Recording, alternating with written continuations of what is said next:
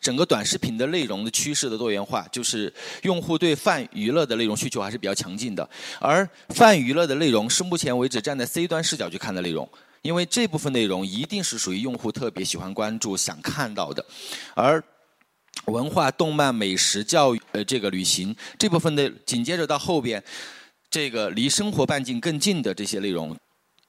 现在各大平台还是比较聚焦在这个部分，这个部分的内容是相对比较多的。而后面一个部分，在我们看来，整个短视频进入到下半场以后呢，它会越来越的垂类。和这个细分化，未来我们还是非常看好短视频。短视频在我看来，它不仅仅只是一个媒介，它其实是效率提升的一种表现形式。随着五 G 的发展，就我经常在跟大家讲说，以前我们看我们要需要花两天或者或者说五天看一本小说，效率的提升完了以后呢，我们请一个导演，然后呢把一个两一一本一本小说拍成了一个一小一一个多小时的一个一个电影，然后呢这个时候我们花钱进了电影院去看电影，我只要需要一个多小时，我其实本质上来讲的时候，它只是效率提升的。一种方式，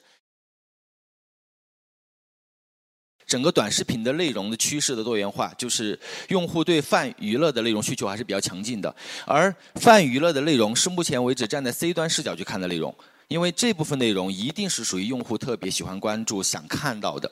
而文化、动漫、美食、教育、呃，这个旅行这部分的紧接着到后边，这个离生活半径更近的这些内容。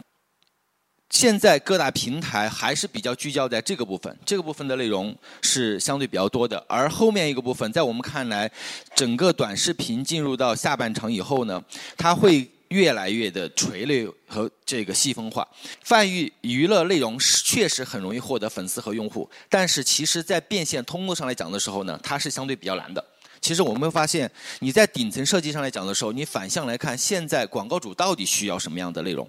如果做好这个内容的情况下的时候，那媒体方到底是不是也接受我这样的一个内容？广告主当然希望商越商业化越好。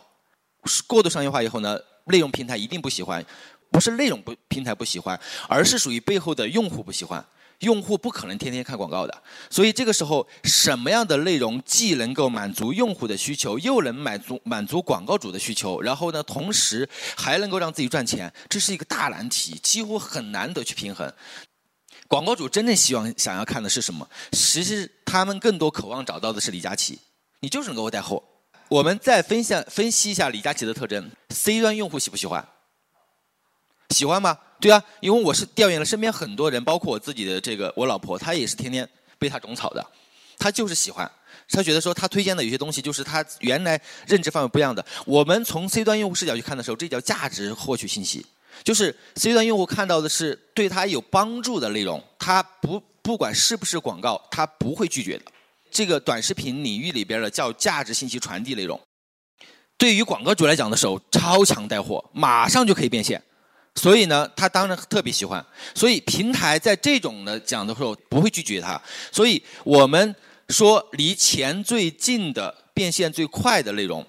这个是一个样板。目前为止符合的 C 端用户、广告主之间所有的这样的样板特征，未来我们还是非常看好短视频。短视频在我看来，它不仅仅只是一个媒介，它其实是效率提升的一种表现形式。随着五 G 的发展，就我经常在跟大家讲说，以前我们看我们要需要花两天或者或者说五天看一本小说，效率的提升完了以后呢，我们请一个导演，然后呢把一个两一一本一本小说拍成了一个一小一一个多小时的一个一个电影，然后呢这个时候我们花钱进了电影院去看电影，我只要需要一个。多小时，我不用再花两天去看那个了。一样的，其实本质上来讲的时候，它只是效率提升的一种方式。而短视频不仅仅把定义的是一个媒体，我们会认为，既然它是信息传递的效率提高的一种方式来讲的时候，它未来的模型有多元多元化的，它不仅仅是说只是进。